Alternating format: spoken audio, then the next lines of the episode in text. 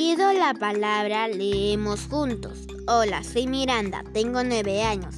Vivo en Lima, Lurigancho Yosica, el Vallecito, y voy a leer un poema de Emily Dickinson.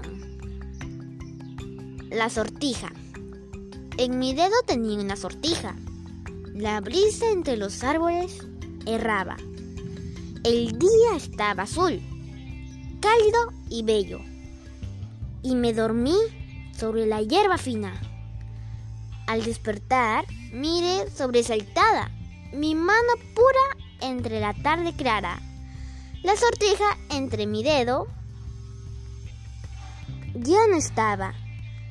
Cuanto poseo ahora en este mundo es un recuerdo de color dorado. Gracias.